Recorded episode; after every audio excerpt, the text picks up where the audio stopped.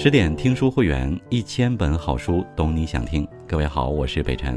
今天跟大家分享的文章题目是《基督山伯爵：人生苦短，比报仇更重要的是报恩》。欢迎你的收听。《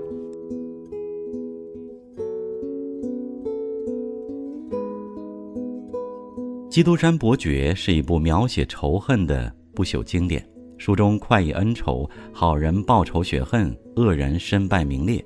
罪有应得，而历经仇恨和报复，故事最终让人明白，比报仇更长远和深远的是报恩。世间的罪恶有多种，它们造成悲伤、痛苦、黑暗和仇恨。然而，与此相对的报恩，却让人间洋溢更多的温暖和成全。懂得感恩、积极报恩的人，无论身处顺境逆境，终将回归灵魂的安宁，成就人性的美满。只有心怀感恩，才会报恩；只有积极报恩，才是真正的感恩。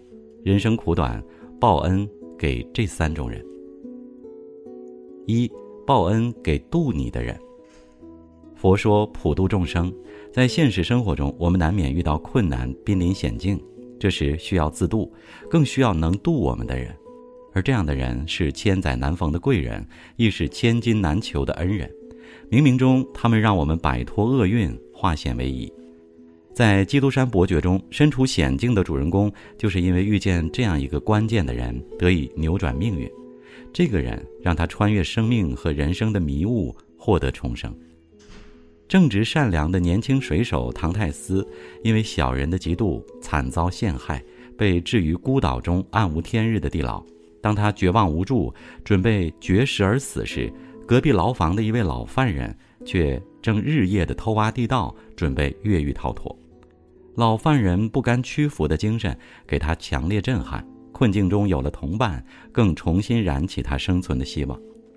有希望在的地方，痛苦也成欢乐。老犯人本是个博学的神父，他将毕生才学传授给唐太斯，并帮助他分析指出了陷害他入狱的几位恶人。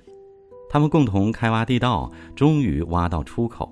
一切准备就绪时，老神父却突然中风。千钧一发之际，唐泰斯放弃了逃脱的机会，选择留下来陪伴痛苦中的老人。老人弥留之际，道出一个惊天秘密：在基督山岛上，他埋藏了一堆宝藏。而神父的死，也让唐泰斯得以利用偷天换日之际，钻入裹尸袋，被扔进滔滔大海。终于逃出升天。人与人之间永远是相互的。绝境中，老神父给唐太斯带来希望和指引。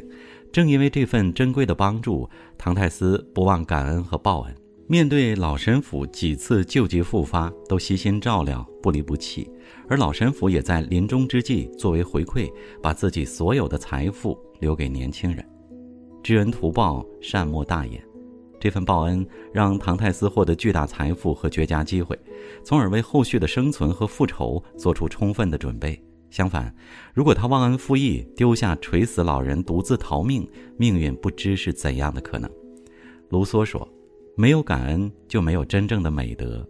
无论任何时候，秉承这种美德，终会得到正义和安宁，收获好运或奇迹。”韩信少年贫寒，无以为生，经常饥一顿饱一顿。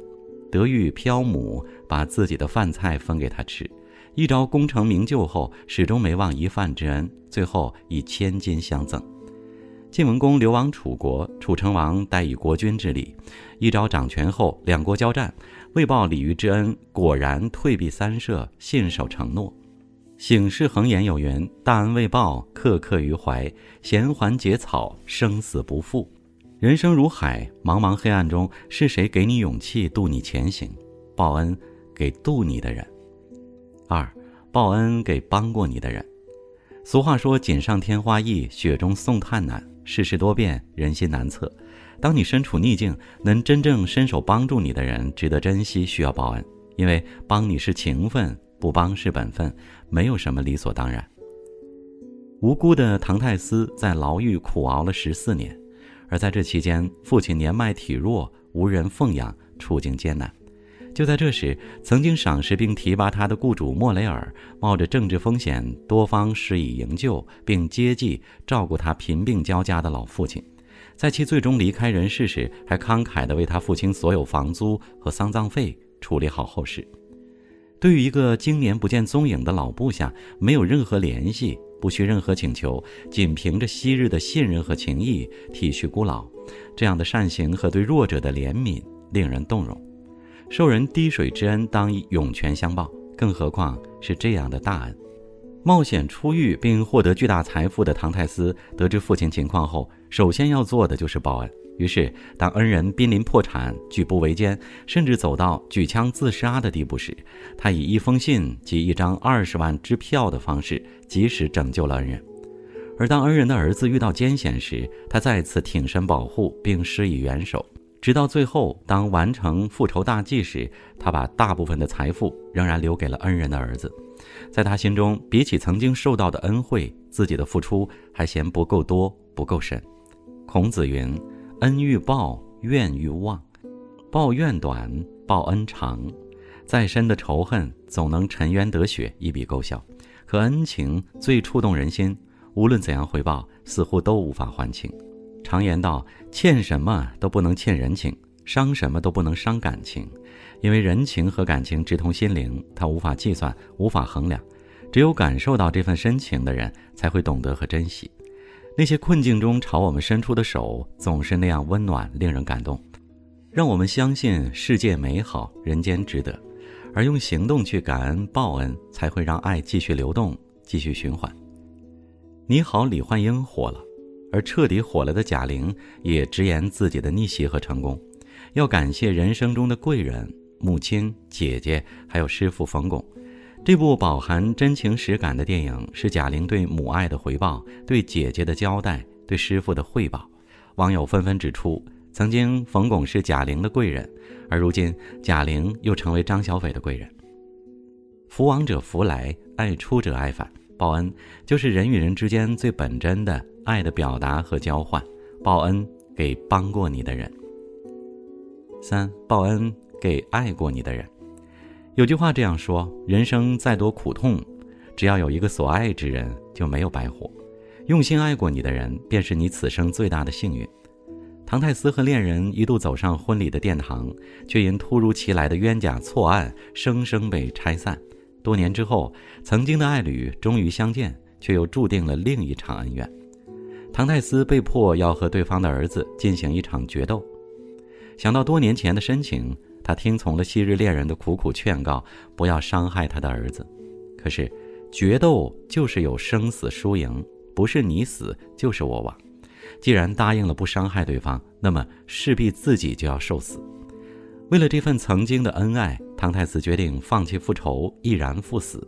在漆黑的地牢中，痛苦地度过了十四年的时光，积累下来的深仇大恨，最终还是抵不过一颗曾经热恋过的心。醉过方知酒浓，爱过方知情重。爱过我们的人要报恩，因为那是面对曾经最真实的自己。